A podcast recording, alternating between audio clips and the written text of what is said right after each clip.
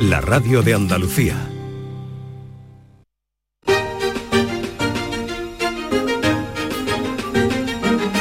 En Canal Sur Radio, Días de Andalucía, con Carmen Rodríguez Garzón.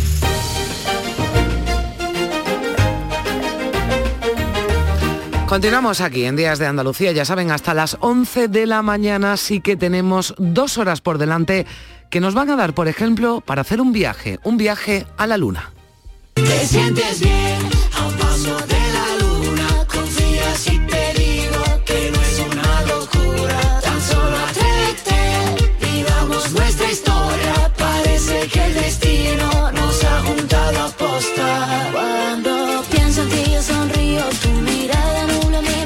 paso de la Luna se encuentra ya Artemis, la misión espacial con la que la NASA regresa al satélite 50 años después. El Apolo 17 fue la última expedición que viajó a la Luna. El Apolo 11 la que consiguió llevar a los primeros hombres que pisaron suelo lunar. Creo que esta nación debe comprometerse a conseguir el objetivo, antes de que termine esta década, de enviar un hombre a la luna y que vuelva sano y salvo. Iniciando secuencia de ignición. 5, 4, 3, 2, 1. Motores en marcha. Despegue. Se inicia el despegue. Pasan 32 minutos de la hora. El Apolo 11 ha despegado. Deja atrás la torre. Informa Neil Armstrong. El Apolo 11 se halla en el Armstrong. El Apolo 11 acaba de partir montado en esa columna llameante del Saturno 5 a 400.000 kilómetros de distancia, donde la Luna aguarda la Pues así se contaba la película Apolo 11, después eh, repasaremos y recuperaremos algunos sonidos. La ESA, la Agencia Espacial Europea, está colaborando activamente en esta misión de la que vamos a conocer más detalles en tan solo unos minutos con José Sánchez Martínez, que es coordinador del programa de exploración robótica y humana de la Agencia Espacial Europea. Pues fíjense, la NASA o la ESA son empresas que trabajan con la tecnología más puntera, más avanzada. Pues ni estas empresas se han librado en los últimos años de ataques informáticos. Los hackers han conseguido hasta acceder a satélites de la Agencia Espacial Estadounidense. Y si son capaces de llegar hasta allí, imagínense lo fácil que les resulta llegar hasta nuestros móviles u ordenadores y también a los de las administraciones. El Ayuntamiento de Granada realizó hace unos días un simulacro enviando correos electrónicos a sus trabajadores en los que solicitaban datos y claves personales, una estafa que se conoce como phishing. Pues bien, 600 de los más de 2.000 que recibieron esos correos picaron, es decir, enviaron sus datos. Afortunadamente era un simulacro, pero dejó claro que estamos muy expuestos a los ataques informáticos. Seguro que ustedes, a mí me han llegado varios, han recibido en las últimas semanas mensajes SMS o correos en los que aparentemente su banco o la empresa de correo le solicita datos personales fingiendo que han bloqueado su cuenta han usado su tarjeta. Pues tengan mucho cuidado y nunca, nunca den esa información, se lo decimos nosotros aquí en Canal Sur Radio, pero se lo van a decir decir los expertos que hemos citado para hablar de ello. Andalucía, el gobierno andaluz prepara ya una estrategia de ciberseguridad que aprobó hace unas semanas el Consejo de Gobierno y de la que nos va a hablar hoy aquí en Días de Andalucía el consejero de la presidencia Antonio Sanz porque la Junta ha tenido que afrontar más de 30.000 incidentes de ciberseguridad en la red desde el año 2019. Y nos va a acompañar además aquí en el estudio Fernando Jesús López León, que es coordinador de la séptima conferencia de ciberseguridad que va a acoger Sevilla los próximos días 25 y 26 de noviembre. Seguro que aprendemos mucho, sobre todo a protegernos porque estamos vendidos.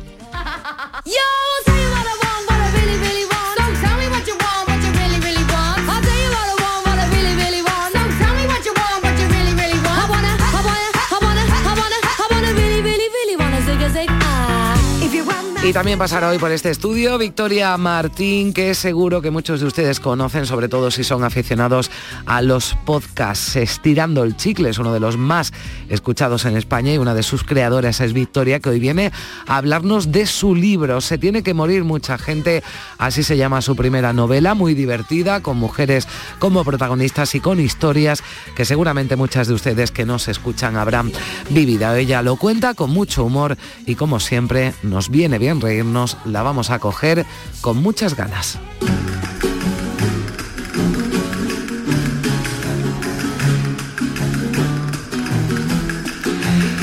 Y quédense con esta sintonía porque vamos a iniciar hoy una nueva sección con nuestra querida Primisan sobre historia, pero con acento andaluz, como siempre, con andaluces que formaron parte de los acontecimientos históricos más importantes de nuestro país. Hoy vamos a hablar del trienio liberal, que además es el tema principal de la revista Andalucía y la Historia que edita el Centro de Estudios Andaluces. Y como cada sábado también estará por aquí Cristina Consuegra, que siempre nos trae invitados muy interesantes, escritores, artistas y directores de cine.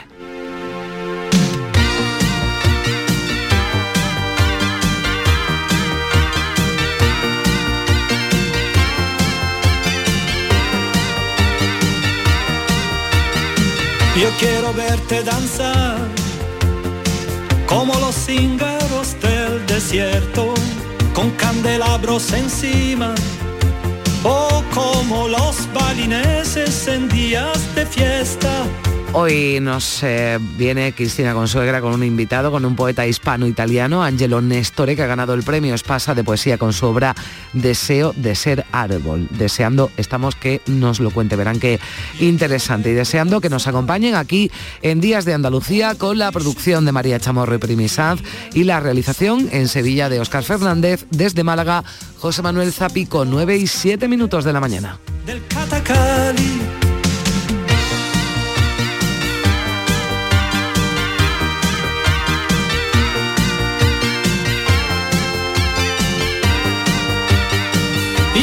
Todo en torno a la estancia mientras se danza, danza. Y gira todo en torno a la estancia mientras se danza.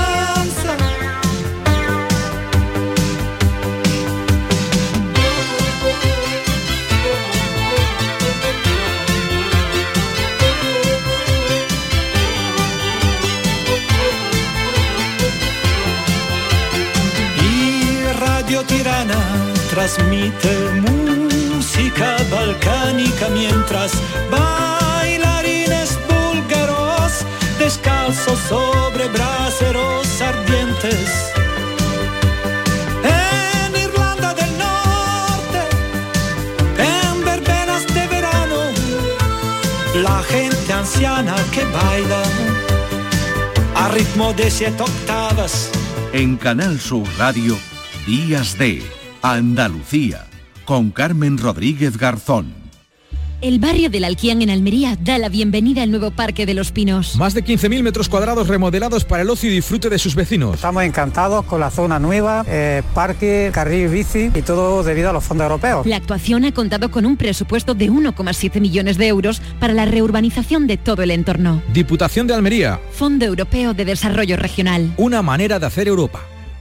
En noviembre, Black Friday Social Energy. ¿Quieres descuentos de 200 euros en tu instalación o prefieres un cheque regalo en el corte inglés o Amazon? Ilumina tu hogar noche y día consumiendo tu propia energía. Tu instalación en 20 días hábiles con baterías premium. ¿Qué más puedes pedir? Estudio gratuito en el 955 44 11 11 o socialenergy.es y aprovecha las subvenciones disponibles. La revolución solar es Social Energy. Descubre con gente de Andalucía los mejores productos y sabores de la provincia de Sevilla, con las ferias del pan, el aceite, la aceituna y los productos ecológicos. Este domingo estaremos nuevamente en el patio de la Diputación de Sevilla para que conozcas productos muy solicitados y de primerísima calidad. Gente de Andalucía con Pepe da Rosa. Este domingo desde las 11 de la mañana en las ferias del pan, el aceite, la aceituna y los productos ecológicos. Con el patrocinio de ProDetour, Diputación de Sevilla.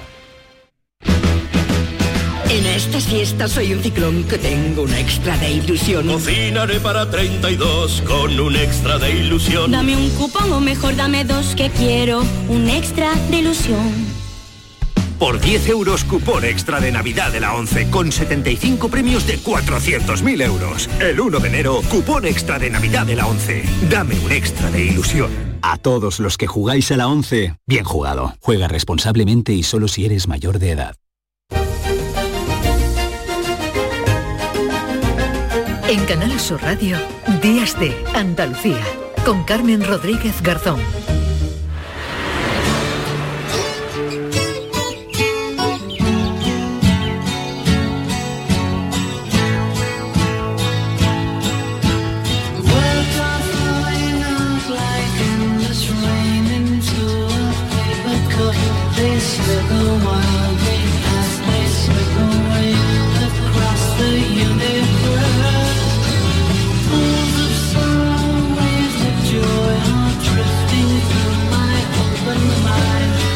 9 y 10 minutos de la mañana tras varios retrasos por problemas técnicos, eh, también por incidencias meteorológicas, Artemis, la misión espacial con la que la NASA regresa a la Luna, inició su viaje el pasado miércoles. Es una misión no tripulada, pero supone el primer paso para la vuelta del hombre a la Luna. Así relataba en 1969, el 21 de julio, Jesús Hermida, cómo Neil Armstrong se convertía en el primer hombre que pisaba territorio lunar acaba de llegar la primera imagen.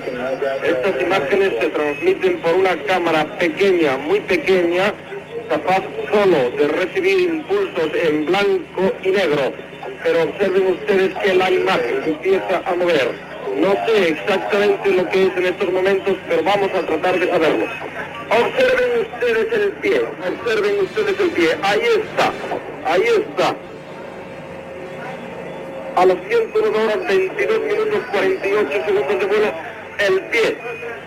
Lentamente, muy lentamente, el pie de un astronauta se ha visto, se está viendo, se está viendo como tantea, como un niño recién nacido levanta sus brazos para tocar a la madre, como algo que aún no sabe dónde poner su sensibilidad, dónde agarrarse, en qué sustentarse, es el pie del astronauta que ahí está, las imágenes hablan por sí solas, es sin duda el disco, el disco de la pierna, de la pierna metálica de esa pata animada, articulada, pero en este momento rígida del módulo lunar, cuando el hombre, el hombre deposita por primera vez su pie se depositaba el hombre por primera vez, así lo contaba Jesús Hermida, su pie en la luna. Y así relataban este pasado miércoles en el canal de televisión de la NASA en español el despegue de Artemis. Y tenemos ahora los arranques de los motores. Y continuando ahora. ¡Despegue! el, cohete SLS y la nave espacial Orion van rumbo a la Luna. Con esta misión ya está más cerca el regreso de la humanidad a la superficie lunar. Pues muy emocionada, escuchábamos a la presentadora, no es para menos, de nuevo un acontecimiento histórico del que vamos a hablar aquí en Días de Andalucía. Ya nos escucha José Manuel Sánchez Martínez, que es coordinador del programa de exploración robótica y humana de la Agencia Espacial Europea. Señor eh, Sánchez, ¿qué tal? Muy buenos días. Hola, muy buenos días, Carmen. Eh, un saludo a todos los oyentes de Días de Andalucía y de Canal Sur Radio. Pues muchas gracias por acompañarnos y por explicarnos, eh, que seguro que lo va a hacer usted mejor, qué significa Artemis. Eh, de nuevo estamos viviendo un acontecimiento histórico para la humanidad como ese que recordábamos de julio de 1969. Sí, efectivamente, lo he oído con mucha atención y me ha parecido un documento interesantísimo eh, este es un, lanzamiento muy importante para la NASA y para la ESA. Quiero subrayar que la misión Artemis y el programa Artemis es un, es un grupo de misiones que estamos haciendo en colaboración los europeos con la NASA, eh, porque hay unos componentes embarcados en el, lanzador y en la nave Orion que están eh, fabricados y diseñados por los europeos entre ellos eh, empresas españolas. Así que eh, tenemos que estar muy orgullosos que gracias a los eh, a las empresas españolas que participan en la Agencia Espacial Europea, pues va a haber de nuevo efectivamente astronautas en la Luna en un futuro inmediato. Bueno, esto ya no es exclusivo de la NASA y usted lo explicaba, también la ESA, la Agencia Espacial Europea, tiene un papel importante, ¿no? ¿Qué es lo que ha aportado exactamente a esta misión, a esta misión Artemis? A esta misión Artemis eh, estamos eh, construyendo un elemento que se llama el módulo de servicio europeo. Entonces, en eh, estos días hemos visto que la, cápsula que llevará los astronautas en el futuro se llama la cápsula Orion, es decir, esto se puede entender como una especie de habitáculo donde dentro van a ir los astronautas. Y asociado a esta cápsula, pues están todos los sistemas de motores que propulsan la cápsula, que lo mantienen, eh, que le dan electricidad, le dan el calor. Ese módulo de servicio que está dando toda la electricidad, la propulsión, eh, el agua que será necesario para los astronautas, oxígeno, todo eso es la función del módulo que hemos construido los europeos y que eh, está embarcado y en estos momentos está eh, a mitad de camino hacia la Luna y dentro de poco va a entrar en la órbita retrógrada de la Luna. ¿En qué momento? ¿En qué momento estamos en esta misión? Decía usted que estamos a, a- a mitad de, de camino, se está desarrollando todo con, con normalidad, porque ya además se han recibido la- las primeras imágenes. ¿Qué es, lo que es, ¿Qué es lo que están mostrando y en qué momento de la misión estamos ahora mismo? Bueno, pues eh, se puede decir que eh, esta misión eh, tiene eh, eh, varios objetivos, ¿no? Eh, si, queremos entender en qué situación de la misión están con respecto a los objetivos. Entonces, por supuesto, un objetivo clave, clave es probar todo el sistema de lanzamiento, el cohete y la cápsula Orion, entrar en la órbita lunar y luego volver a la Tierra, porque es muy importante probar un, eh, un escudo térmico que tiene la cápsula Orion para cuando entre en la, en la- en la atmósfera terrestre y empiece a frenar, eso eh, se pone a 5.000 grados Kelvin, entonces hay un escudo térmico que es muy importante probar y luego recuperar esa, son, esa cápsula Orion cuando entre en el océano. Y luego hay también unos objetivos científicos porque eh, se han lanzado eh, 10 satélites pequeños que se llaman eh, CubeSats, ¿no? satélites cúbicos, que tienen cada uno de ellos unos objetivos científicos diferentes. Hay algunos apasionantes, por ejemplo, hay uno de estos CubeSats que va, va a aterrizar en la Luna. Es un, es un pequeño aterrizador japonés que va a hacer que Japón sea la cuarta nación que va a llegar a la Luna. Bueno, entonces todo esto eh, está más o menos a mitad de camino en este momento la misión, ¿no? Ya se ha aprobado el sistema de lanzamiento, la Orion está más o menos a medio camino hasta la Luna y dentro de poco, eh, el lunes, van a empezar a hacer las impulsiones del cohete, eh, del motor principal de maniobras orbitales que pondrá a Orion detrás de la Luna y ahí va a haber unos momentos en los que se va a perder contacto eh, con la cápsula. Y luego con respecto a las cámaras, me ha, me ha hecho gracia Sí. en el, si puedo comentar en, el- en la, en la entradilla que habéis hecho, Sí. que, que había una cámara cuando hubo Apolo. Esta misión lleva 24 cámaras, 24 cámaras en el sistema SLS y solamente en Orion han 16 cámaras. Entonces estas cámaras tienen sobre todo una función técnica, ¿no? que es mirar a la- al sistema de lanzamiento, han estado retransmitiendo cuando ha habido las eh, diversas eh, eyecciones de, los, eh, de las etapas del, del cohete. Y bueno, pues eh, ayer estuvieron retransmitiendo en directo unas imágenes de unas cámaras que están puestas en, en los paneles solares. Entonces, el- en estas imágenes se veía, se han hecho una inspección de, de todo el sistema, de todo el módulo europeo. Se ha observado que todo está correctamente, sobre todo eh, pues había un interés de ver cuando la, el, el cohete, digamos, ha pasado la zona donde hay más eh, residuos eh, eh, en órbita, si ha habido algún micrometeorito o algo así que haya podido hacer algún daño, que no se ha visto.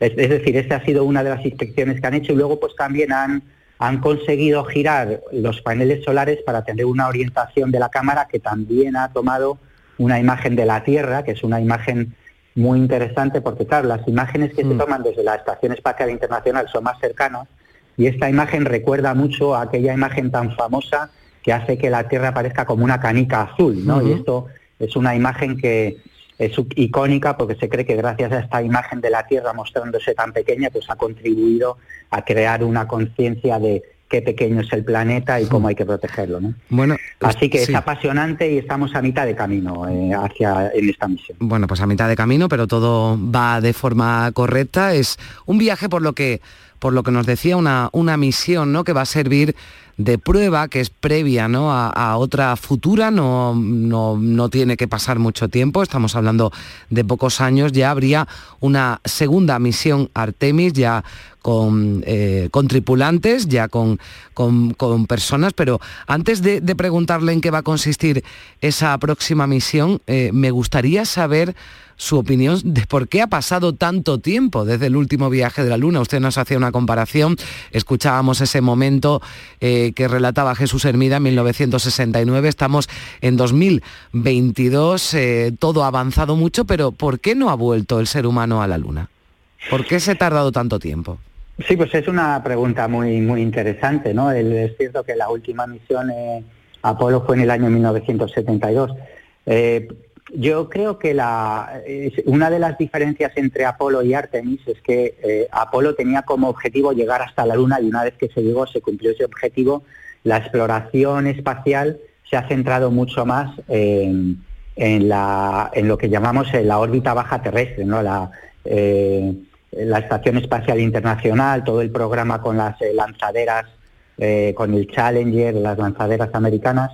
Eh, es decir, no es que la exploración espacial haya estado parada, sino que una vez que se cumplió el objetivo de Apolo de llegar a la Luna, pues se ha focalizado más en, en la órbita baja.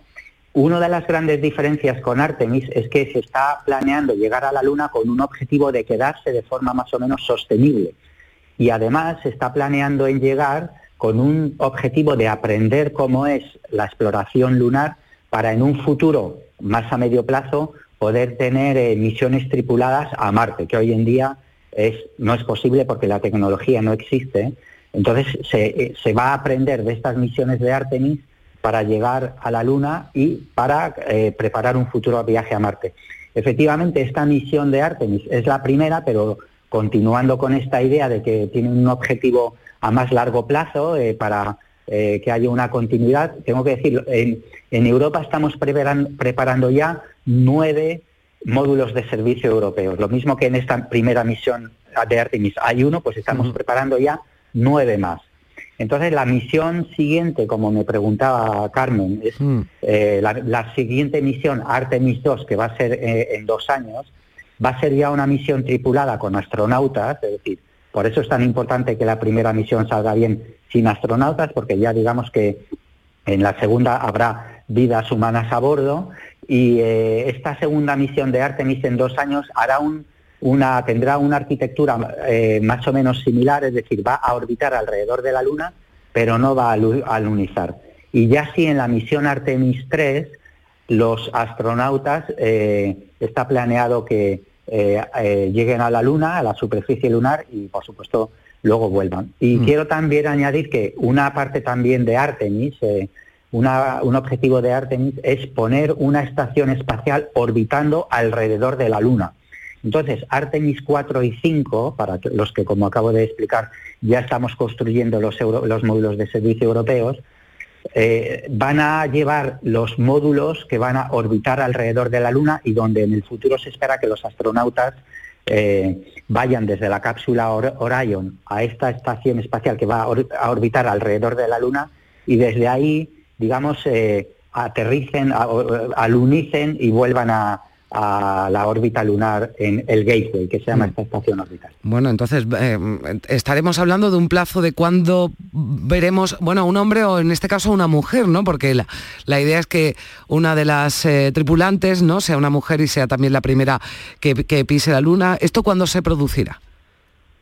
Bueno, esto eh, hoy en día se está hablando del año 2025. eh, por supuesto, eh, estos son unos eh, eh, son unos planes de trabajo muy condensados, ¿no? Entonces eh, hay que ver cuál es el resultado de esta misión de Artemis. Como ha, ha explicado usted bien al principio, ha habido unos ciertos retrasos en los lanzamientos iniciales debido a causas técnicas meteorológicas. Entonces hay que, para llegar a la misión Artemis 3, primero hay que terminar esta eh, correctamente, como parece que va todo bien, y luego preparar y hacer Artemis 2 y luego la tercera, ¿no? Entonces, eh, suponiendo que todo vaya con arreglo al, al- a este plan de trabajo, pues Artemis 3, si se confirma, será en el año 2025. Bueno, pues ahí veremos eh, también a algún europeo, ¿no? Entiendo que estará también en esa eh, tripulación y, y- y será el primer europeo, ¿no? Que también eh, pise la luna. Bueno, eh, para ser preciso, eh, en la primera misión de- que irá al año 2025 no está planeado que haya un europeo. Esto serán solo eh, astronautas eh, eh, americanos. Lo que sí que es seguro, que ya se ha acordado con la NASA, es que en las primeras misiones que habrá al Gateway, ahí sí que va a haber astronautas europeos que van a orbitar alrededor de la Luna. Y es una pregunta eh, que te agradezco, Carmen, que es que ¿cuándo va a haber astronautas europeos en la Mm. Luna? Esto se está negociando en este momento con la NASA. Y la semana que viene en Europa se va a hacer una decisión fundamental para esto. Es, es decir, cómo, ¿Cómo consigue Europa tener astronautas en la Luna? Pues nosotros le damos a la NASA estos eh, módulos de servicio europeos a cambio de algo, no se lo damos gratis, ¿no? Se lo damos y les decimos a cambio, bueno, te lo damos, pero ponme un astronauta en la Luna. Esto se hace a través de convenios internacionales. Entonces, para tener un astronauta en la Luna, los europeos vamos a tener que construir una nave eh, logística que lleve cargo a la Luna. Entonces, esto se va a decidir la semana que viene en una reunión ministerial que hay en París, donde se van a reunir todos los ministros del espacio europeos, entre ellos los españoles, y se va a decidir si aprueban este proyecto de, nave espacial europea que va a llevar cargamento a la Luna. ¿Por qué, se va a llegar, ¿Por qué hay que llevar cargamento a la Luna? Pues se entiende que si va a haber astronautas en la Luna que van a permanecer durante cierto tiempo, pues necesitan tener eh, cosas para vivir allí, eh, eh, instrumentos científicos, oxígeno, agua. Pues esto es lo que los europeos hemos diseñado una nave que puede llevar cargamento a la Luna, entonces la idea es decirle a la NASA, aquí está, os ponemos esta nave, os llevamos todo el cargamento que vosotros necesitáis para hacer todos los experimentos lunares y a cambio nos tenéis que poner un astronauta en la Luna en la superficie lunar. Esto se está negociando, pero aún no se ha acordado y aún no se ha aprobado. ¿Y podría ser un español o una española?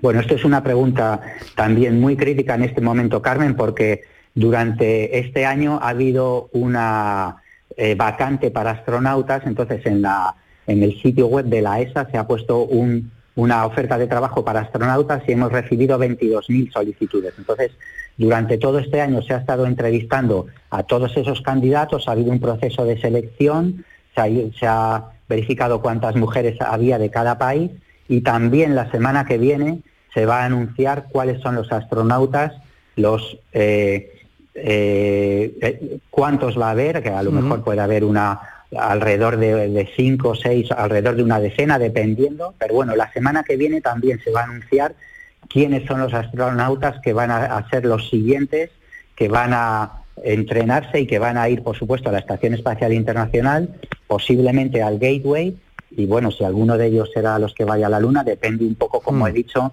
de todo este proceso de aprobación. Podría ser que hubiera un español, esto es una cuestión muy política y en este momento muy confidencial, pero se va a anunciar la semana que viene. Bueno, pues estaremos pendientes de esas noticias, pero le agradezco mucho que nos haya, bueno, pues ya avanzado, ¿no? Algunas de las cosas importantísimas que van a ocurrir la, la semana que viene. José Manuel Sánchez Martínez, coordinador del programa de exploración robótica y humana de la Agencia Espacial Europea. Le agradezco muchísimo que haya estado con nosotros compartiendo estos minutos de, radio aquí en Días de, de Andalucía, de Canal Sur Radio. Un saludo. Gracias. Un saludo y muchas gracias eh, a Días de Andalucía, Carmen, y a Canal Sur Radio por esta oportunidad de presentar nuestro programa de exploración humana y robótica de la Agencia Espacial Europea. Un saludo, 9 y 29 minutos. Días de Andalucía. Con Carmen Rodríguez Garzón. Canal Sur Radio. Si necesitas un electrodoméstico, ¿por qué pagar de más en grandes superficies? Ven y paga de menos en Tiendas El Golpecito. Tus primeras marcas al mejor precio y una selección de productos con pequeños daños estéticos con descuento adicional y tres años de garantía. Tiendas El Golpecito. Ahorra hasta el 50% en tus electrodomésticos. 954-100-193 y tiendaselgolpecito.es. Este lunes, a la una de la tarde, la tertulia de la jugada de Sevilla de Canal Sur Radio en Burro Las Setas. La gastronomía más canalla se cocina en el centro de Sevilla. Nuevo Burro Canaglia en Las Setas, en calle José Gestoso, número 3. El análisis, el debate y los protagonistas del fin de semana deportivo en Burro Canaglia Las Setas. Cross Internacional de Itálica. Premio por segundo año consecutivo como mejor organizador de campo a través. Este domingo 20 de noviembre te esperamos en la ciudad romana de Santiponce para disfrutar del mejor cross del mundo. Infórmate en la web crossinternacionaldeitalica.es. Diputación de Sevilla. Sigue la corriente del río. Navega en la inmensidad del océano. Adéntrate en la jungla. Descubre lo desconocido. Sumérgete en un mundo de medusas. Rodéate de peces tropicales y echa raíces en el manglar. Ya estás conectado. Déjate abrazar por el mar. Acuariosevilla.es Noticias, tiempo Tráfico. Cada día, desde muy temprano, lo tienes en Canal Sur Sevilla, la radio de Andalucía. Días de Andalucía. Con Carmen Rodríguez Garzón. Canal Sur Radio.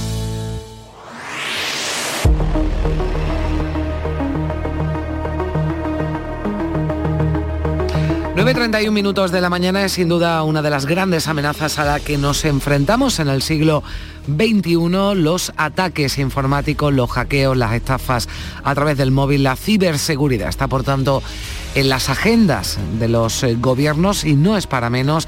En Andalucía la Junta ha sufrido desde 2019 unos 30.000 incidentes de ciberseguridad y en España el INCIBE, el Instituto Nacional de Ciberseguridad, gestionó más de 109.000 casos de ciberataques en el año 2021. Andalucía se blinda ante esos ciberataques. El gobierno andaluz ha aprobado recientemente, ha presentado su estrategia de ciberseguridad tenemos eh, ya al otro lado del teléfono Antonio Sanz, consejero de Presidencia Interior, Diálogo Social y Simplificación Administrativa de la Junta de Andalucía. Señor Sanz, ¿qué tal? Muy buenos días. Muy buenos días, encantado de saludarle. ¿Cuándo, ¿Cuándo va a estar lista ya y en funcionamiento esa estrategia de ciberseguridad en Andalucía? La estrategia la hemos puesto en marcha, ha aprobado el Consejo de Gobierno definitivamente, después la ha formulado hace un año Hemos estado trabajando con un comité de expertos compuesto por 41 representantes de diferentes sectores, tanto públicos como privados, eh, los máximos expertos en esta materia, eh, desde las universidades a, las empresas, eh, representantes de las empresas más destacadas a nivel internacional en materia de ciberseguridad y hemos concluido la, en la puesta en marcha ya de la estrategia que culminará con la, con la apertura del Centro de Ciberseguridad de Andalucía, que se va a constituir en un centro referente a nivel europeo eh, para, para todas las administraciones y también para la ciudadanía.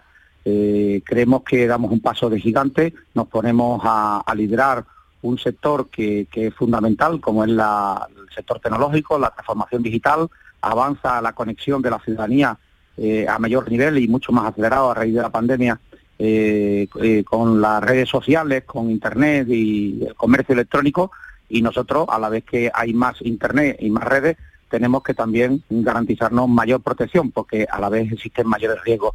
Es evidente que, es una necesidad.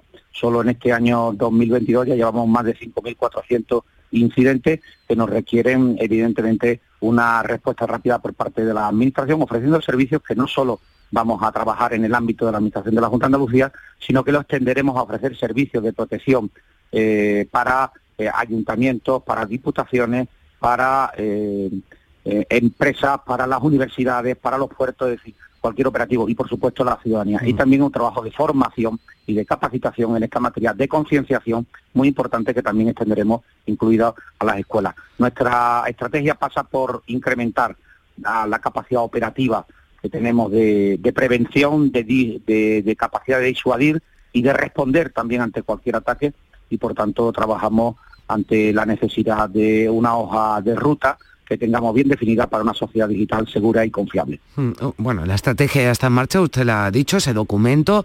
Eh, ahora nos hablaba de ese centro de ciberseguridad que se va a instalar en Málaga. ¿Qué es lo que, qué es lo que se va a hacer allí? Porque usted dijo en, la, eh, en el Consejo de Gobierno que no hay una iniciativa así, ¿no? En todo el país.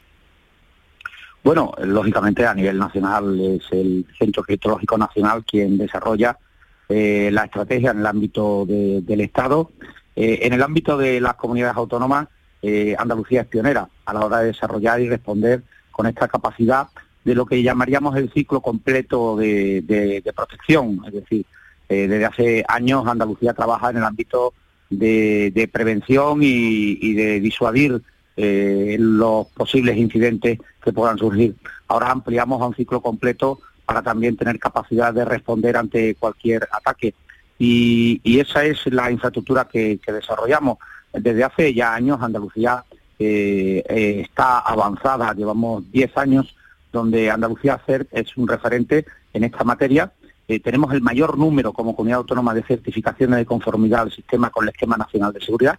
30 de las 41 en la sección de comunidades autónomas las tenemos en Andalucía y el sector público andaluz registra el 73% de las certificaciones en el Centro Criptológico Nacional. Por tanto, nosotros vamos de la mano del Centro Criptológico Nacional, vamos de la mano en la coordinación con el Estado en esta materia, pero tomamos la iniciativa de crear un centro de ciberseguridad que se constituye, como decía, en referente europeo en esta materia. Vamos a invertir en ese centro más de 60 millones de euros en los próximos tres años.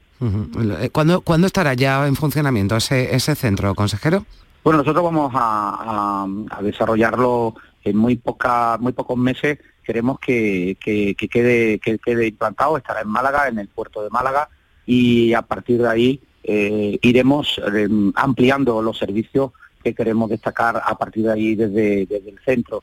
Queremos mejorar también ahí las competencias digitales de la ciudadanía y preparar a los profesionales también o a los futuros profesionales del sector de la, de la ciberseguridad. Queremos también fortalecer el sector de la ciberseguridad, que es un germen muy importante de actividad económica, de desarrollo económico y de apuesta por el empleo y también queremos eh, ofrecer un paquete de actuaciones orientadas a la mejora del nivel de ciberseguridad de las empresas andaluzas. Recientemente hemos tenido unas jornadas con la Confederación de Empresarios de Andalucía, mm. precisamente para trabajar en protección de las empresas en nuestra comunidad autónoma, especialmente de las pequeñas y medianas empresas, que es las que lógicamente tienen menos recursos para esta para esta materia. Bueno, que son objeto además de los piratas informáticos, después nos lo van a contar algunos expertos, la ciberseguridad, eh, consejero, que es imprescindible ¿no? para que la Administración Autonómica, como ustedes pretenden, sea 100% digital en 2030. Bueno, nosotros en este momento eh, estamos trabajando en una inversión de más de mil millones, donde en lo, de aquí al 2027, nuestros objetivos que de aquí al 2030 Andalucía sea 100% digital. Esta vez no solo es que estemos montando el tren, es que queremos ser la locomotora eh, en España de la transformación digital. Ah, eh, hoy ya el futuro es digital sí o sí. Nuestro hijo, nuestra la gente joven es digital 100%. Trabajamos también en programas para corregir la brecha digital de las personas mayores y de otros colectivos. Desarrollamos esa estrategia en el ámbito rural de manera muy especial, pero somos conscientes que a todo ese avance eh, en favor de lo digital también conlleva su riesgo. Hoy los ciberdelitos representan ya un porcentaje muy importante, el 13% del total de la, de la delincuencia, eh, y hay múltiples eh, riesgos porque los ciberataques y la ciberdelincuencia están aumentando en toda Europa y cada vez son más sofisticados. De hecho, se espera que 22.300 millones de dispositivos en todo el mundo estén conectados de aquí al 2024. Eso quiere decir que hay un campo también para que los malos pues intenten hacer eh, lógicamente de su fechoría y nos tiene que pillar preparados y lógicamente con las capacidades de respuesta. Creo que es una responsabilidad como administración apostar por lo digital y apostar también por la por la seguridad de, todos mm. aquellos que bien en el ámbito profesional o en el ámbito del ocio o en el ámbito simplemente familiar pues utilizan las redes y queremos que lo hagan con la máxima protección y la máxima capacitación para, para saber eh, poder detectar y prevenir eh, riesgos que evidentemente están, bien sea por suplantación de identidad, por, por malware, por eh, phishing, es decir, hay múltiples técnicas que los malos desarrollan y que es conveniente que los ciudadanos conozcan. Mm. Usted ha puesto eh, cifra como última cuestión ya sobre los hackeos que ha sufrido la Administración Autonómica. Desde 2019, 30.000 incidentes. En lo que llevamos de 2022, más de 5.000. Ninguno parece de, gravedad. Pero ¿a dónde se dirigen y qué buscan esos piratas informáticos? Bueno, principalmente, lógicamente, bueno, hay, hay de, todo, ¿no? Llamémosle ahí, en primer lugar, eh, programas de secuestro, que es un ataque malintencionado en el que los ciberdelincuentes encriptan los, datos de una conexión y exigen un rescate para restaurar el acceso. Eh, eso es una de las... Luego hay programas malignos ¿no? que, dañan el dispositivo, que perturban el funcionamiento o acceden a, los dispositivos sin autorización. Luego pueden estar los ataques por correo electrónico, que suelen ser más masivos, ¿no? Tentativas de robo de contraseña o datos de tarjetas de crédito, eh, a través de diversas técnicas. Le hablaba del phishing, eh, que incluso tiene variantes por, por SMS o, el propio spam, ¿no? Eh, luego tenemos la, violación de la seguridad de los datos y fuga de los mismos o los ataques distribuidos de negación de, servicios que, también se, desarrollan. La desinformación también es un ataque cibernético. Las amenazas eh, no malintencionadas o las amenazas a la cadena de suministro que, son también capaces de, desarrollar todo tipo de, de técnicas. En este caso, el, el ransomware o secuestro de datos han aprovechado vulnerabilidades, por ejemplo, del teletrabajo. Hay más mm. teletrabajo son vulnerabilidades de la sociedad que tenemos que, hacer seguimiento y que tenemos que informar a la ciudadanía, pero también tenemos desde la Administración que liderar la capacidad de respuesta. Yo creo que en ese sentido tenemos que ir acompañando a los tiempos, aunque sinceramente los malos siempre intentan ir por delante y la respuesta de la Administración tiene que ser siempre ágil, eficaz, para prevenir, para disuadir y para responder a cualquier.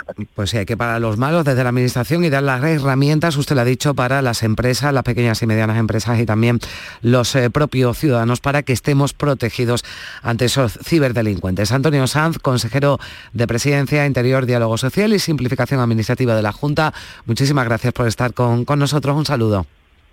Gracias a ustedes, buenos días. 9 y 41 minutos, el papel de la universidad es fundamental para afrontar esas estrategias de ciberseguridad en Málaga. Lo han escuchado, se va a ubicar ese centro del que hablábamos con el consejero de la presidencia y tiene sentido porque fíjense, la Universidad de Málaga es la mejor de España en ciberseguridad, de acuerdo con la clasificación que ha publicado la plataforma Edurran. Javier López es vicerrector de Empresa, Territorio y Transformación Digital de la Universidad de Málaga. Señor López, buenos días.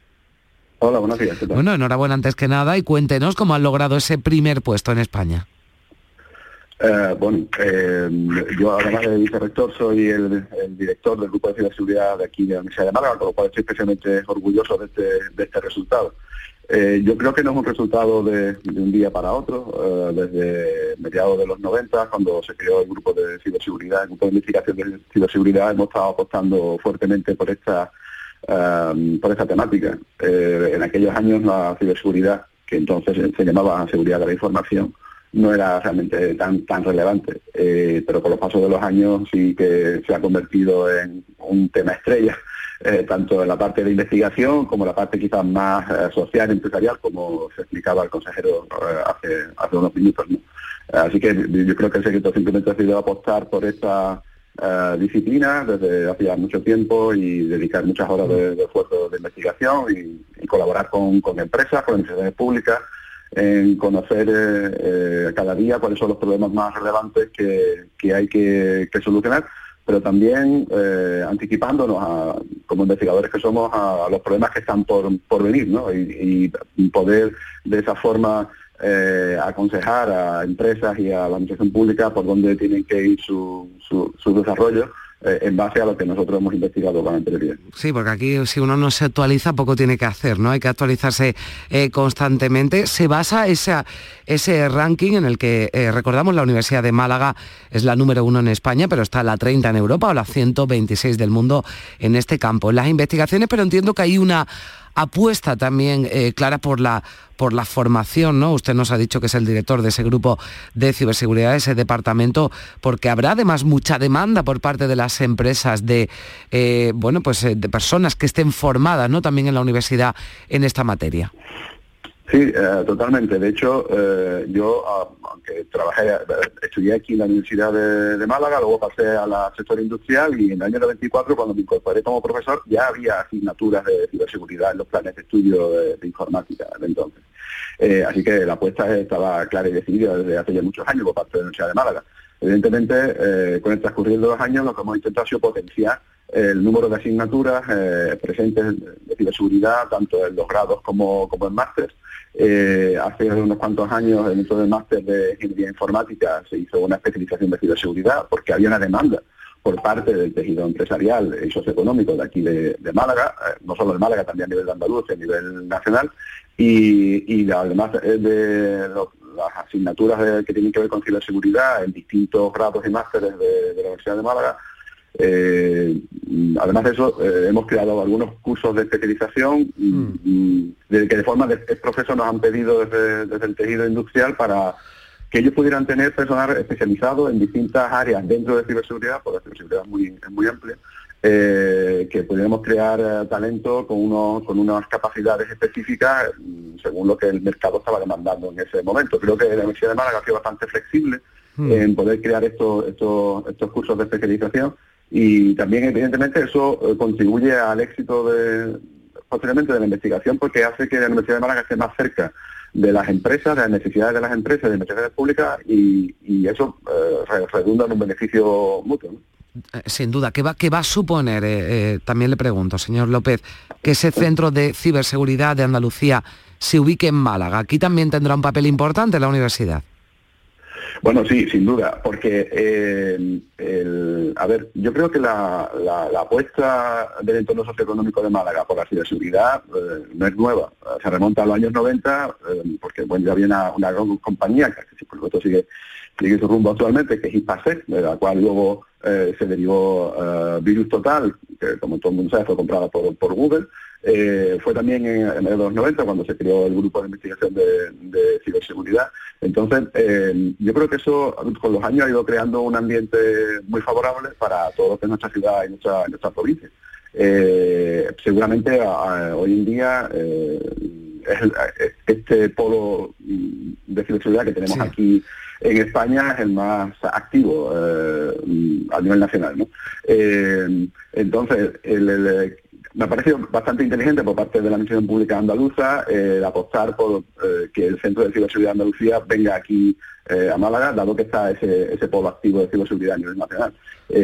a la su vez, por, supuesto, es un espaldarazo a todas las actividades de ciberseguridad que se hacen tanto por parte de la universidad como por parte de las empresas que el último año también han ido desembarcando eh, siendo conscientes estas empresas del contexto que se estaba creando en este en esta área aquí en Málaga. Bueno, pues la universidad ya preparada, bueno, así se lo reconocen además en ese ranking de universidades preparada para la ciberseguridad y sigue, sigue formándose e investigando porque hay que adelantarse ¿no? a los malos, como nos decía el consejero de la, de la presidencia. Javier López, vicerrector de Empresa, Territorio y Transformación Digital de la Universidad de Málaga, también es el director del grupo de ciberseguridad. Muchísimas gracias por estar con nosotros. Un saludo muchas gracias. Bueno, y seguimos hablando de esto y ahora con el reencuentro, porque así han bautizado a la séptima conferencia de ciberseguridad SecAdmin, que se va a celebrar en Sevilla el próximo fin de semana, los días 25 y 26 de noviembre.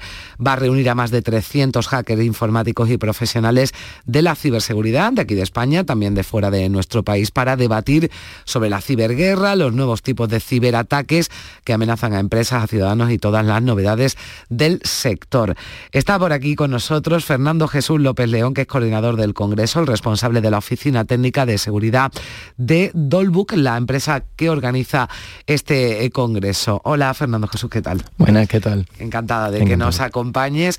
Se anuncian con un samurái en el vídeo de promoción, de promoción. Sí, porque de hecho eh, aparte de las ponencias y los talleres que hay, hay como una especie de reto que digamos el, el participante que consiga resolver el reto antes, pues se lleva como premio una katana. Luego de ahí viene... Una katana, de verdad. Bueno, no está afilada, pero... bueno, oye, me imagino que el reto, eh, seguro que yo no lo puedo resolver, o sea que es un reto complicado, ¿no? Y difícil para, para expertos. Bueno, está sobre todo relacionado con el mundo de la ciberseguridad, no tiene por qué ser nivel experto. Ya, bueno, porque este congreso, hombre, entiendo que a este congreso va quien se está formando o se ha formado en ciberseguridad para conocer todas las novedades, todas las novedades que, que hay, ¿no? No está hecha para quien no tenemos eh, ni idea, ¿no? De ciberseguridad y que lo único que sabemos, y ahora hablaremos de ello, es que no tengo que abrir ciertos SMS o algún correo sospechoso, pero más allá de eso no, no tengo ni idea. Claro, a ver, eh, realmente el Congreso está tiene las puertas abiertas para toda la persona que quiera asistir y que tenga, digamos, esa curiosidad por la tecnología y por el mundo un poco de la ciberseguridad. No tienes por qué ser experto para acudir, digamos, a ese evento. De hecho, las ponencias que nos traemos a, a personas bastante importantes en este mundo, tanto a nivel nacional como internacional, pues sirven para eso, para tener una retroalimentación de cómo está, digamos, el panorama actual en torno a este tema y también para que, digamos, la gente aprenda un poco y se conciencie un poco acerca de, los distintos tipos de ataques o de cómo los distintos hackers pues, pueden, digamos, obtener acceso a su información, a su privacidad, a sus datos personales. ¿Cómo podemos protegernos, Fernando Jesús? Porque claro, yo seguro que nos están escuchando nuestros oyentes y dicen, bueno, sí, estáis hablando de estrategias, ¿no? De ciberseguridad, pero claro, todos nos enfrentamos y yo creo que cualquiera, ¿no? Ha recibido algunos, ¿no? Mensajes SMS, correos electrónicos en los que se nos piden los datos. ¿Cómo podemos protegernos? Basta, por ejemplo, con, eh, con instalarnos un programa de protección en el, en el teléfono, basta con ser cuidadosos o podemos hacer algo más. Yo siempre lo digo, ¿vale? Porque es verdad que a nivel empresarial, sobre todo, eh, se, instauran medidas a nivel tecnológico para que, digamos, podamos solucionar la brecha de seguridad, pero siempre el mayor vector de ataque son las personas. Es decir, si tú implantas muchas medidas tecnológicas a una empresa, pero después no forme conciencia a tu personal, tienes un 95% de probabilidad de sufrir un ataque. Porque de hecho los ataques que se llevan a cabo con mayor éxito, el 95% son por ingeniería social, que son estos tipos de ataques que tú me has comentado por, por email. Entonces, ¿cómo nos podemos, digamos, proteger ante este tipo de ataques? Puede ser email, llamada telefónica o SMS, ¿no? Que cada uno, digamos, tiene un nombre técnico. El phishing es por correo, el smishing es por SMS y el phishing es por llamada telefónica. Pues básicamente la idea siempre es, eh, cuando recibamos uno de estos tipos, si por ejemplo es un correo, de normalmente siempre lleven, suelen tener una, temática, como yo digo, jugosa, es decir, una temática que llama la atención al usuario y que sea como de tiempo limitado, porque juegan con, psicología. Es decir, ellos te meten urgencia y prisa para que no tengas tiempo a, digamos, a pensarlo y sin pensarlo, pues, por ejemplo... A preguntar, ¿no? A lo mejor a alguien que, tenga claro, conocimiento. directamente le das al enlace que te adjunta o te descarga algún fichero malicioso y, ya estaría, ¿no? Entonces aquí la idea básicamente, aparte de obviamente que los sistemas de email tienen su propio algoritmo para meter estos tipos de correo en spam, si alguna vez se nos cuela alguno, a nivel de usuario no técnico, ¿vale? No, que no es experto, lo que se puede hacer es verificar eso, el cuerpo del mensaje, ver si presenta una serie de urgencias, eh, irnos, si por ejemplo una oferta a la página oficial de, mm. de, por ejemplo, la empresa que nos lo solicita para verificar que esa oferta está activo, y normalmente si, por ejemplo, es una oferta que está en la página oficial, pues yo recomendaría irme directamente a la página oficial no clicar en el ese correo, vamos, y sobre todo ya, bueno, porque si alguien, si alguien lo abre ya hay peligro, o sea, una vez que abres el correo ya hay peligro, o a partir de, o es cuando ya, eh, eh, digo, porque verá, yo tengo aquí, ¿no? Y no lo voy a abrir, pero no lo voy a abrir, me da miedo. En correo, además, el buzón de no deseado, ¿no? Eh, bueno, voy a decir las marcas porque, bueno, pues Amazon, ¿no? Por ejemplo, y Amazon aparece Amazon con un punto entre cada letra. O sea, eso ya me hace sospechar, ¿no? Bueno, aparte que, y además ya me dice, ha sido seleccionado, el, resultado de tu vida depende de las decisiones que tomes hoy y tal. Ni lo voy a abrir, ¿no? Pero así es el encabezamiento, ¿no? O de, o de Mediamar también con una, con una eh, letra no habitual. Esto ya eh, levanta sospecha, pero si yo por bueno, pues me equivoco y le doy y lo abro, no, no pasa nada. En principio no, pasa nada.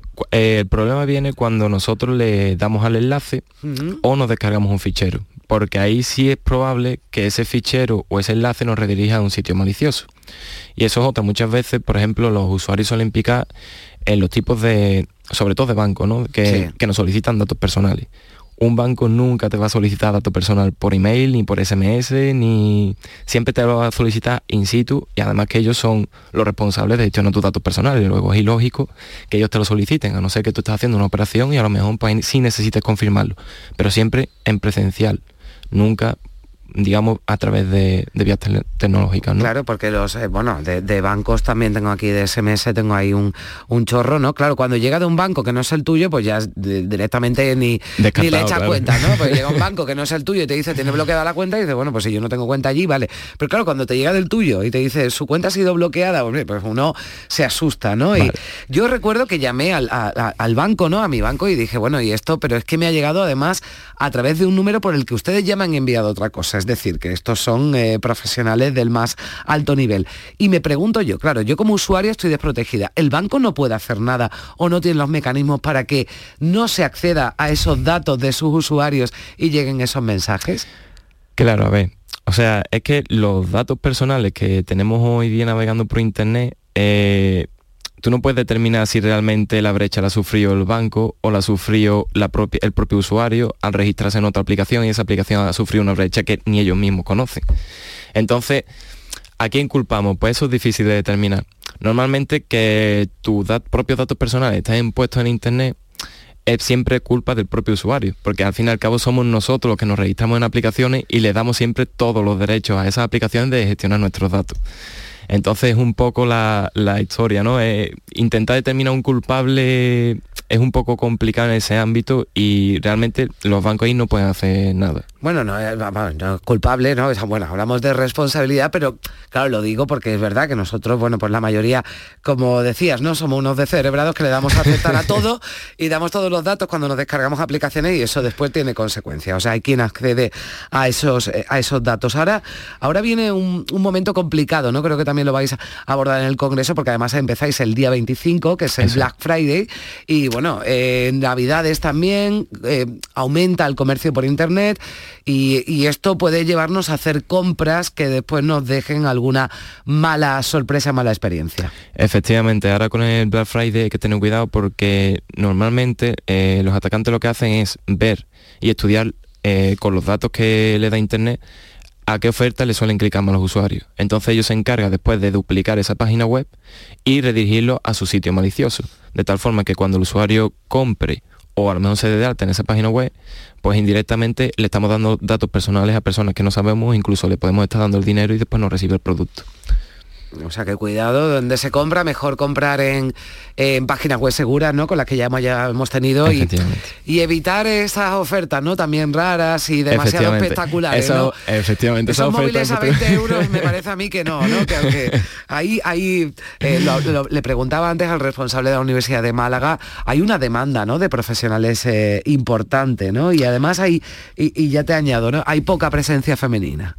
Eh, y más o menos igual que en el tecnológico es verdad que poco a poco lo que yo he visto, porque yo por ejemplo he estudiado telecomunicaciones, ¿vale? Y poco a poco es verdad que ha ido entrando más chicas, pero es verdad que como en el sector tecnológico como que cuesta, ¿no? Que llamarle la atención a, a que las mujeres, digamos, entren. Nosotros siempre lo decimos, nosotros encantados de que entre mujeres. telecomunicaciones, eh, eh, bueno, telecomunicaciones, eh, me imagino ingenieros informáticos, ¿no? Son los que Efectivamente, son, normalmente los más asociados, o algo, o a lo mejor alguno que estudie un FP de, gestión de redes o de administración de sistemas también, digamos, se podría meter por esta rama. Vale, porque digo, igual nos está escuchando alguien, le interesa este tema y digo, ¿por dónde tiene que tirar? ¿no? Que, que eso es importante. En la guerra también se libra en Internet, esto es uno de los asuntos que vais a tratar en el Congreso, ¿no? La, la, la ciberguerra, ¿no? Y esa forma no ahora de, batalla tecnológica.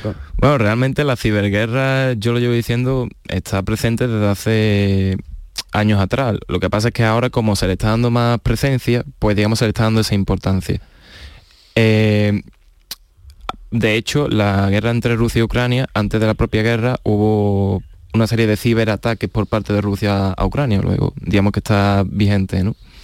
Bueno, pues eh, de todo esto se va a hablar en ese congreso, el reencuentro, séptima conferencia de ciberseguridad SECADMIN en Sevilla, en el Teatro María Auxiliadora, los 25 y 26 de, noviembre. Me dicen que acabamos con una eh, canción de eh, algoritmo de Jorge Dresler que nombraba los algoritmos, que esto es importante. Dinos en 15 segundos que es un algoritmo. Vale, para que nosotros lo entendamos, un algoritmo es una función normalmente matemática para resolver un problema, ¿vale? Entonces, por ejemplo, cuando alguien está desarrollando un programa en cualquier lenguaje de programación, el algoritmo es el que se encarga de resolver de forma eficiente la utilidad que nosotros, la funcionalidad que nosotros le queramos dar a ese programa. Bien, bueno, pues que lo nombrabas y ahí queda aclarado. Fernando Jesús em, López León, muchísimas gracias por, por estar con nosotros y que vaya bien el Congreso. Eh, muchas gracias, encantado. Gracias. Hasta luego. Por ejemplo, esta canción, que algoritmo la parió, me pregunto si fue yo, la elegiste o te eligió. Yo será la letra chica al final del papel, ya no contamos con él, fin de la luna de miel. Y el libre albedrío es un cauce vacío, un barco que no tiene río ni timonel. Todos aplauden también, pero no queda claro quién el mango a la sartén.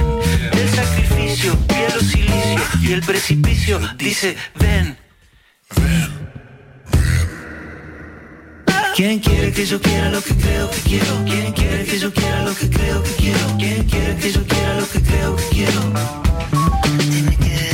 ¿Quién quiere que yo quiera lo que creo que quiero? ¿Quién quiere que yo quiera lo que creo que quiero? ¿Quién quiere que yo quiera lo que creo que quiero? ¿Quién quiere que yo quiera lo que creo que quiero? ¿Quién quiere que yo quiera lo que creo que quiero? ¿Quién quiere que yo quiera lo que creo que quiero?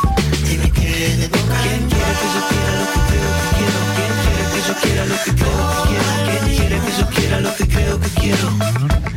Sé que lo sabes. ¿Quién quiere que yo quiera lo que creo que quiero? ¿Quién quiere que yo quiera lo que creo que quiero?